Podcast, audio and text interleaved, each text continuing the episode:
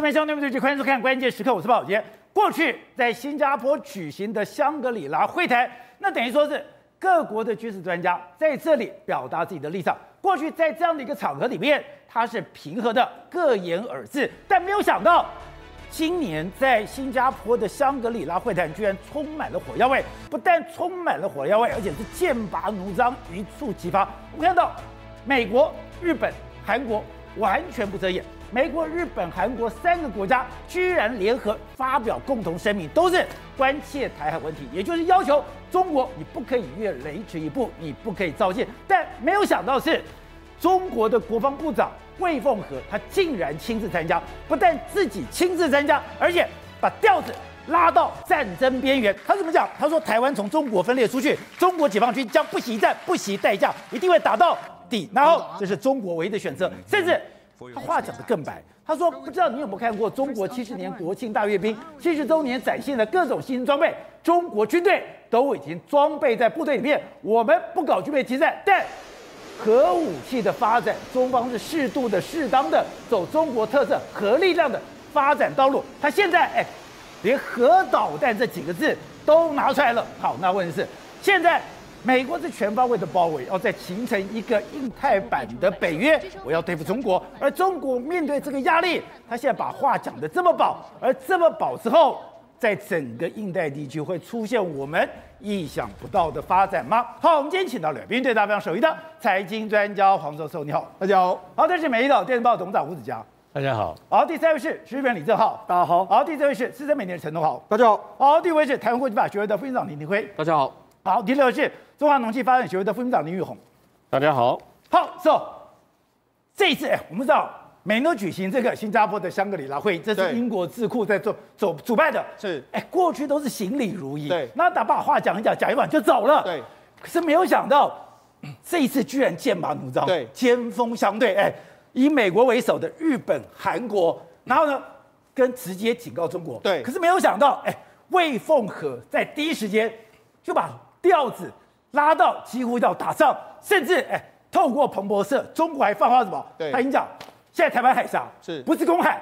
台湾海峡是它内海了。而且这次的香格里拉引起大家的关注，关注是什么？因为这次的重点可以说是台海的安全。因为台海的安全呢，引发什么？美国跟他的联盟跟中国在这次会议里面，我我觉得他们双方已经开始互相的在呛虾跟校正。呛虾了？为什么？因为这次的会议里面来说的话，美国国防部长、日本国防部长还有韩国国防部长都会去，而且真是很多盟友都到。所以中国大概已经知道，你们这一次的会议里面一定会谈到台海的问题。对，好，那果然他们美国国防部长、还有日本的岸岸信夫、还有韩国国防部长都讲了关心台海的问题的重要性之后，中国国防部长他也不跟你演了，他就直接跟你呛声。为什么？哎，那这一次大家都是穿着这个一般的西装，魏凤和还特别穿着军服去，穿军装，他穿着军装，他还警告说，你们如果把台湾从中国分裂出去，中国解放军不惜一战。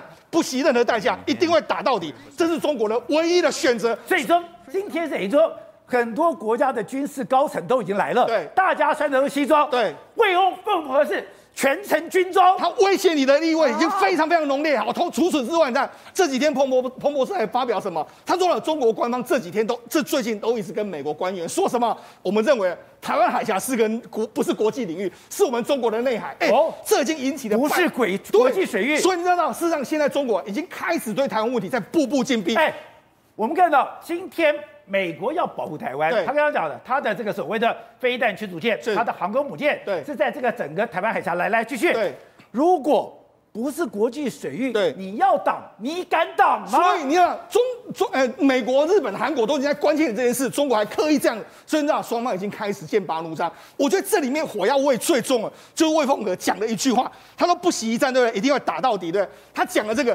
不知道你有没有看过中国七十这个建国七十周年的国庆大阅兵？七十周年展阅的这个新的武器装备，中国目前现在都有了，都已经配置在部队上面了。他在讲我们要发展核武，这个走中国特色核力量的发展道路。哎，抱歉，他直接跟你呛下用核武器打你啊？为什么？如果你去看中国七十年的国庆大阅兵，唯一出的新武器叫做。东风四十一，东风东风四十一就是这样，这个射程的范围有一点四万公里，也就是说，它从中国发射出去，它可以打到美国的任何的城市，所以他就跟你讲的非常清楚啊。所以从中国打到了美国的纽约，只要二十一分钟，二十一分钟就抵达纽纽约，我就攻击你。而且这个最对中国来，对美国来说难以防范是什么？第一个，它用固体燃料；再来就是说什么？它发射出去，在抵达的过程里面，它可以分散成十个这个弹头出去。所以十个弹头出去，它是多弹头火箭，而且它是搭载核武器。十个出去的时候，你怎么去拦截？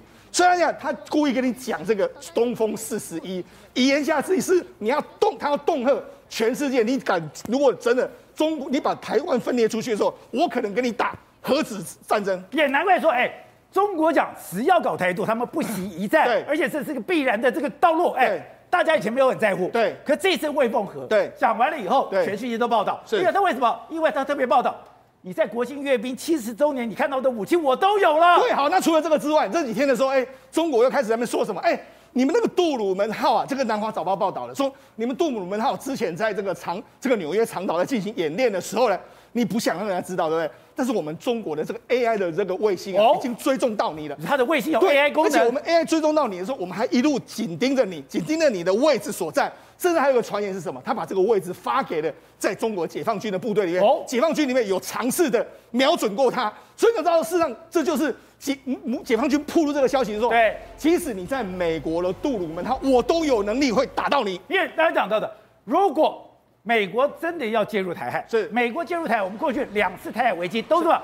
都是航空母舰到这个地方，航空母舰来作证，让整个中国不敢轻举妄动。对，所以我要对付你的航母，对付你的航母。我天上的卫星可以锁定我的飞弹，可以打你。对，所以他警告你什么？警告你，你的航空母舰敢来说，我绝对会打你。我们就说嘛，美国绝对已经在防范你这样一个状况。所以，我们简单来看这张图。这张图来说的话，你看，这是过去美国的呃，美国的第一岛链。第一岛链。在第一岛链来说的话，中国绝对他认为他有武力可以封锁他的第一岛链，是攻击第一岛链。他第一岛链已经可以把它封锁住。封锁住之后，你看，他们还有所谓的暗，他没没啊？中国现在有非常多的暗制的这个飞弹可以打到你的岛屿，甚至有很多这个这个可以打你的。这个船只、这个船舰、反舰飞弹，它的射程范围约莫是这个范围之内，也就是说，在一千三百公里左右，都是大概是这个范围。对，这范围的时候，所以美军现在怎样？美军的想定，你们你们注意到有一个蓝色的线，蓝色线就是美国现在想要构建的防线。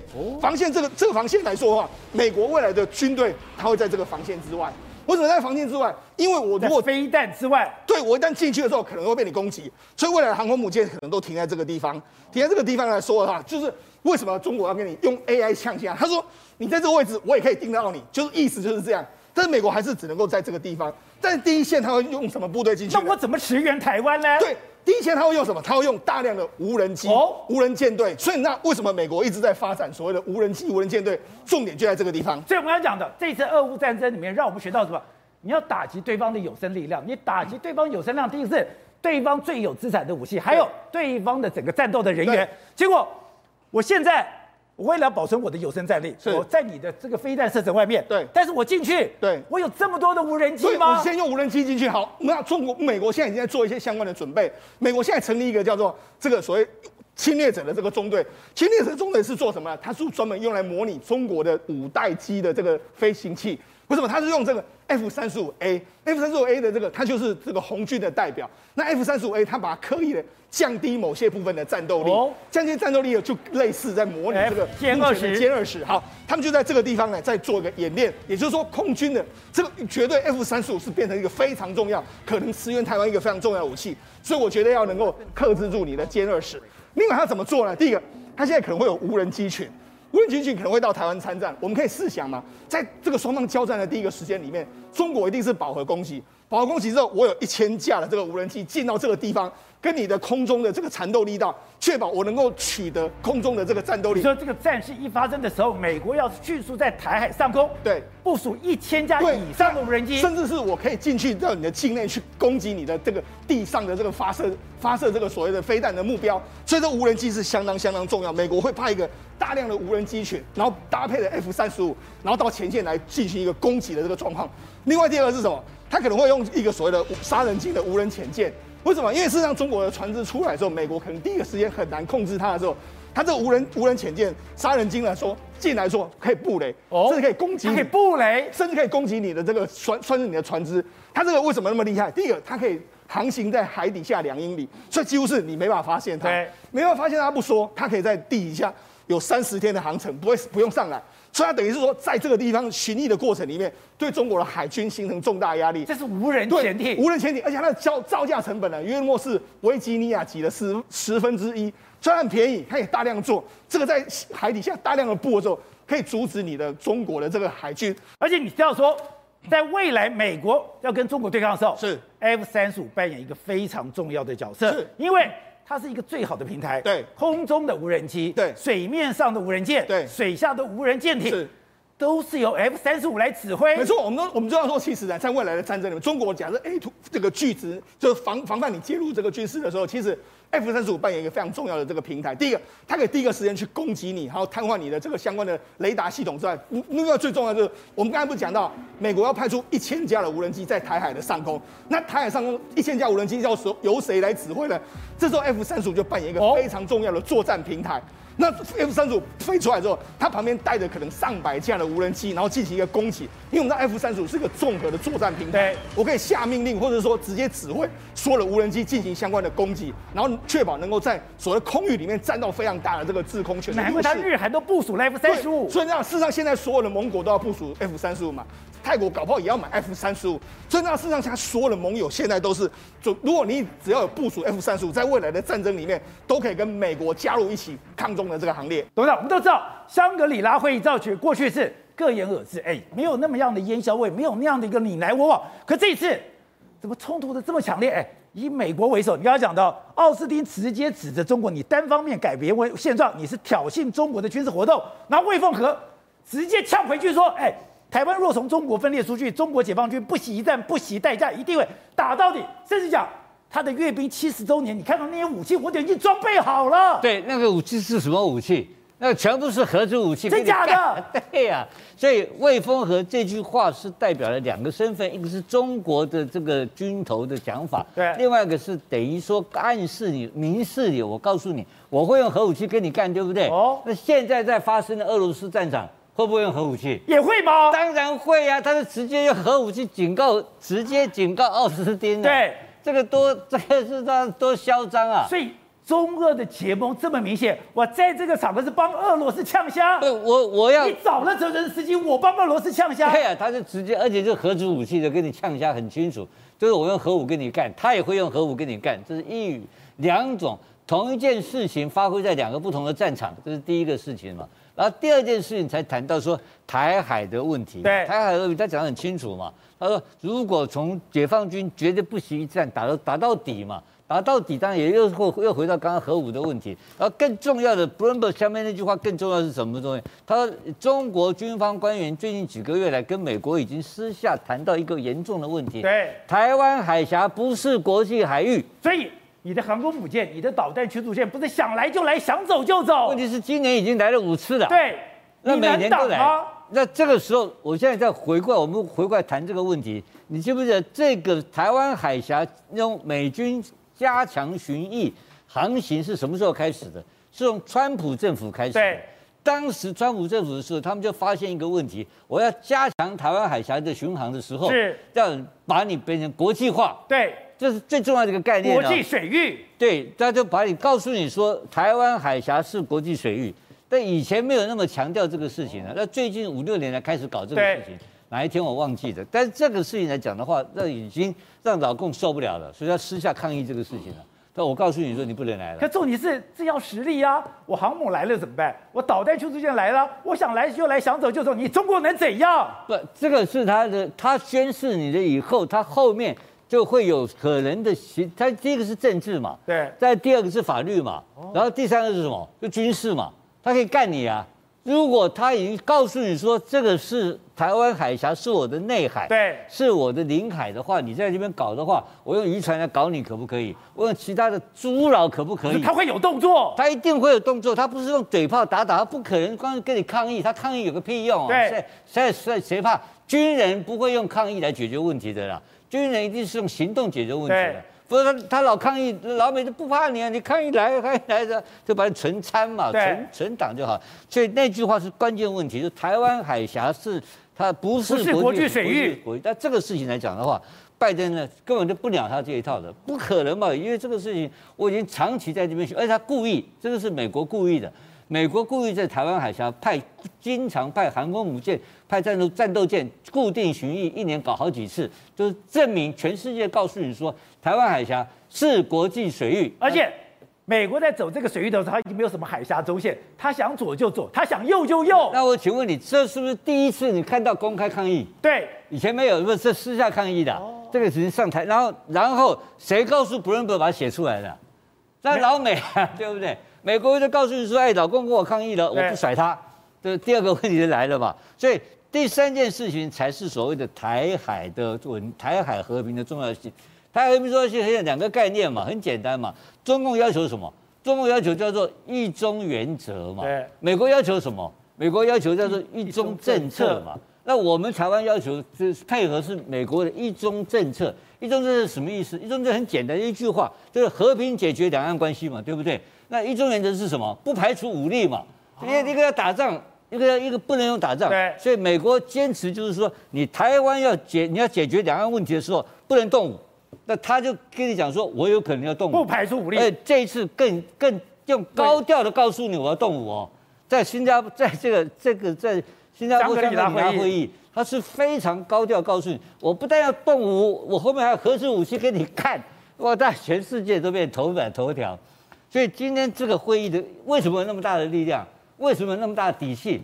为什么他非要在这时候宣扬这个事情？所以我刚刚跟你解释，不是只是为了台海，还有俄罗斯，还有俄罗斯，还有他内部问题也有问题，还有习近平跟军头之间的关系。对，他不用强势去压镇压住这个事情的话，他内部可能还有其他的内斗的问题。好，正好，现在整个东亚已经放弃了绥靖政策，东亚已经没有谁再好好谈了，大家都在比肌肉。像这次北韩发射了飞弹，发射了所谓的多管火箭弹的时候，南韩虽然慢半拍，可是南韩态度很强硬的哦。你想怎么打，我都奉陪。哎，没有错，越来越强硬。我先讲，因为最最近这一个礼拜就试射两次嘛，六月五号一次，六月十二号一次嘛，对不对？六月五号还记得吗？北韩试射八枚的时候，南韩试射回去八枚，对不对？后续有个大家没有特别去追踪，是北南韩跟美国做了二十架飞机的，不是大象走路哦，空中军演的哦，里面有 F 三十五，有 F 十五 K，有 F 十六，还有 KF 十六。它就直接飞在空中，告诉你北韩，我随时可以飞过去炸你嘛，对不对？而且前面的带头是 F 三十五，对，它不是大象走路，大象走路是在跑道上，可你空中军演到上面是另外一件事。好，这是六月五号强烈的、强硬的态度，对不对？六月十二号。不是北韩发射了五枚多管火箭吗？南韩为什么慢了十二个小时公布？你知道为什么？为什么？因为下午尹锡悦故意带着老婆去看电影哦，他告诉大家说这件事是很平常的，对，他说这件事很平常的事情，而且尹锡悦还把就就这他他看电影画面，他还把公开行程说，你这里的飞弹，我跟我老婆照样看我看我的电影，对，一切都按照国安行程在处理当中。意思怎么常态化了吧？就说我该强硬点，一定可以强硬到底。可是问题是，我们不要因为这些大惊小怪。哎，以前文在寅在任的时候，哎，四射几枚，真的就是哭天喊地，哎，好像是天要塌下来。尹锡悦这动作绝对是有意思，他告诉大家未来常态化，而且我们一步都不会退。而且我觉得南韩最妙是，你把你发射的时间、发射的地点，我全部公布出来，我知道你发射的时间跟发射的地点，就代表。我可以反制你，而且这动作很类似什么？我们台湾每一次都公布西南空域共军绕台湾的这个状况，就等于说我们要把这件事变成一个常态化的 SOP。简单讲说，南北韩的温度已经不断上升。那如果当两边不断上升的时候，你不可以每次试射都哭爹喊娘嘛？每次都好像天要崩了嘛？另外一件事情，所以南北韩现在有这么紧张？非常非常紧张，而且呢，紧张到什么程度？现在呃，美国、日本跟韩国已经绑一起了嘛？刚刚讲香格里拉会谈要重启军演，对不对？可是有一件事情是值得大家看，就是右边这个这个画面，右边这个画面是尹锡悦哦，特别接见南韩的护国英雄，其实就是战争英雄啊的午宴。在这个里面呢，护国英雄有问李尹锡悦一件事，说：哎，你们难道不用要求朝鲜对炮击道歉吗？你知道吗？尹锡悦怎么回答？超强硬，他说：我们要的不是道歉，是直接对挑衅的原点回击。哎，这个东西等于是要对这个北韩去做所谓源头打击的动作嘛，所以你可以看到所有状况都告诉，就像董事长刚刚讲的，我没有在跟你口头的这个请示，没有口头的说明，我就打回去。对，就这些事情对于他们来说就已经是完全不管了嘛。所以这些事情呢，对于南呃美国、日本还有韩国。对他们来说，没有绥靖政策，就是宝杰哥讲的嘛，你怎么搞我就怎么搞，而且我搞得比你更大，而且我直接对你的原点进行回击嘛。那这讲到这边，人家就会问，那南韩有这样的能力吗？或是美军有这样的能力吗？我先讲，我我们上礼拜我在那边讲，美军长期在对斩首金正恩去做军演嘛。右边这就是之前释出的照片嘛，他这释出就是斩首金正恩的演习。为什么我们知道斩首金正恩？他抓那个白白胖胖，你觉得背影像不像金正恩？是啊，就是金正恩啊，不是。北韩你找不到一个胖子，对。可是他说我要做斩首车，我特别找一个胖子，而且爱穿白色衣服的胖子，就是。所 以所以说第一件事情哦，他们本来就不断去做军演。另外一件事情哦，我们之前呢不是有特别在那边讲说有玄武四的这个巡弋飞弹嘛？就是南南韩的玄武四巡弋飞弹。这个玄武式的巡弋飞弹哦，它射程是八百公里，射程八百公里之外，我们讲嘛，钻地一百公尺。我后来把这件事搞清楚，什么叫钻地一百公尺？他们哦，因为知道不管核掩体或金小胖可能都都在地底下，对不对？所以呢，他们在试射这个飞弹的时候，这玄武是玄武是试射的画面哦。他们试射这个飞弹的时候，他们就把一个掩体埋在地下一百公尺，哦、然后去测试这个飞弹能不能，能不能打得到，对，能不能钻到一百公尺打到这个掩体。最后是不仅很准的打到那个他的指定目标，也钻了一百公尺打下去。所以呢，他才被讲说是所谓的坑道杀手嘛。那这个玄武四并不是重点，重点是。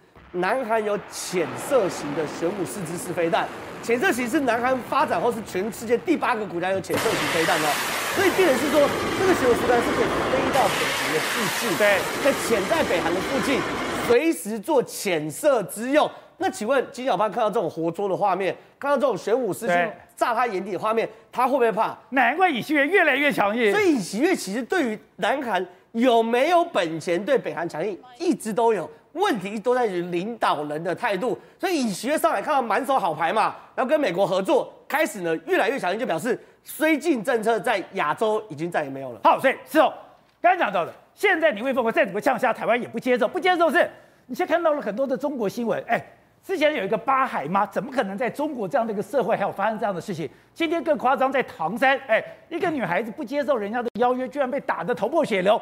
这种社会谁要跟你和啊？没错，事实上我们看到这个画面，这个画面是发生在六月十号唐山的这个事情。这是讲一个一个女子在那边吃烧烤的时候，你看一个穿灰蓝色衣服的这个男男子在那边这个挑动这个女孩子，可能要跟她搭讪，就这女孩子不理他，然后不理他，把他拨开之后，宝杰长发生什么状况？这个男子开始殴打这个女生，而且你看殴打也太夸张了。而且那，你自己看这个画面，他殴打不止在室内殴打，他把他拖出来殴打。你看一路打，而且后来还很多人一起来打，大概有七八个这个这个男生，你看对这个女生是拳打脚踢，这个画面出来之后，引发整个中国网友大炸锅。而且荒谬的是，这个发生在中国的唐山，对，发生事情以后，这个男的没有受到任何的谴责，也没有受到任何法律的制裁，对，要不是有人在现场拍的这个东西，把它给公布出来，哎。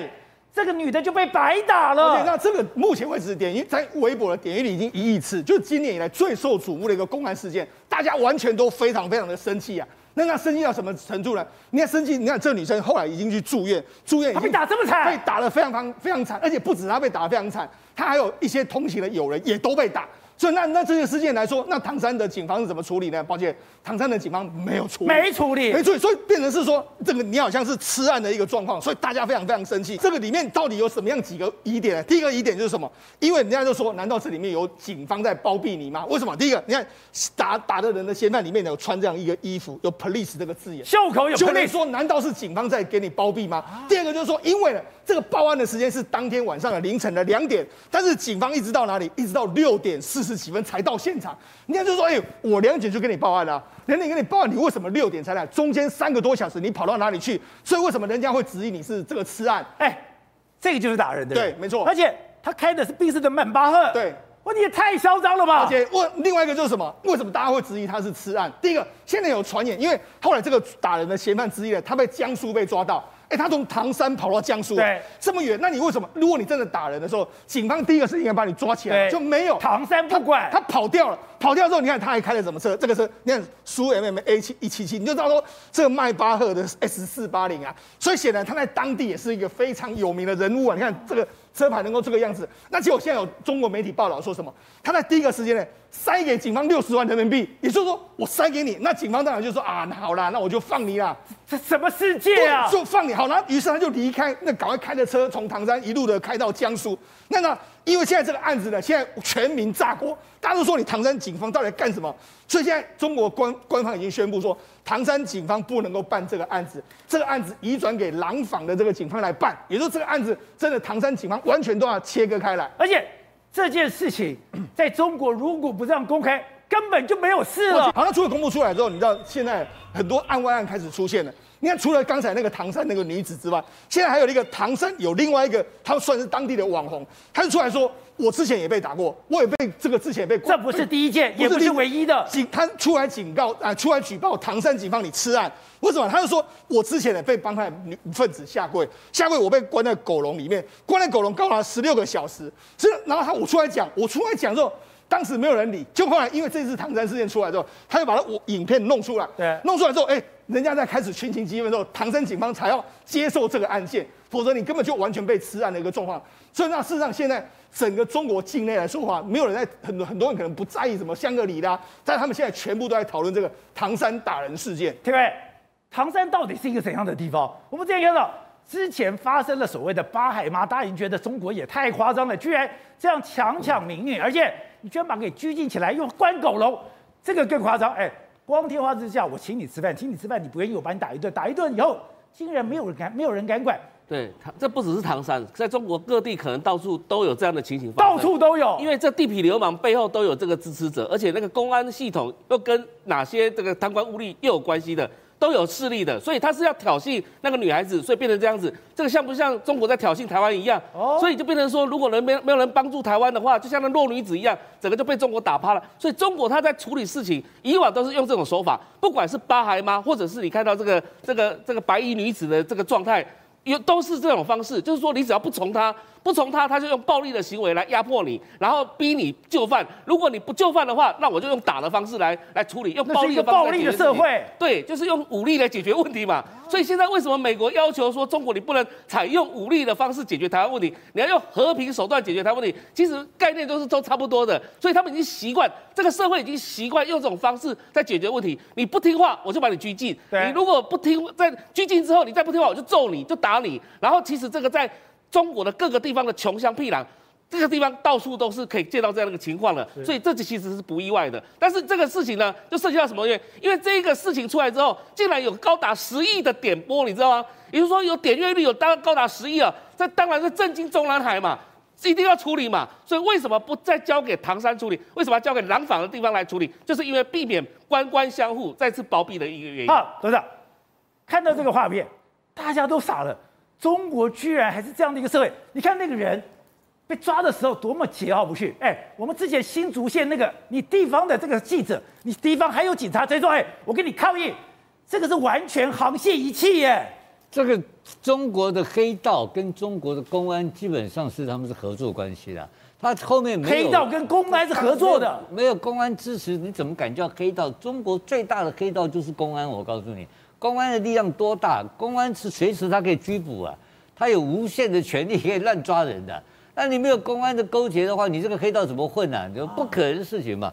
黑道要嚣张，一定要有公安支持，而且他里面面这个国家遍布的监视器，遍布的人脸辨识器，对，他抓人抓不到人吗？他随时可以抓。抓人，所以这个案子因为有 iPhone，又有画面，就拍出去了。对，现在是现在是谁？现在目前已经是中国公安部。中央公安部直接来介入调查这个事情了，已经已经已经办了好几个人了，所以这个黑道跟公安勾结没什么稀奇。这个事情更有趣的是不在这里，还有一个人就是成龙啊，成龙，他自诩为中国人啊，他看这个事情之后非常愤怒，是他写了微博，呃，抗议说我们我的国家怎么有这种暴力行为？我一辈子在拍电影，都是用反对暴力，要主张正义。对，成龙的电影里面，警察故事，警警察也好，在或是新宿事件，他都是属于那种那种弱势，然后能够回，然后主持正义的一个化身跟代代言人跟代表人物。今天中国有这种事情，一大堆人打一个女的，然后旁边人围观一大堆。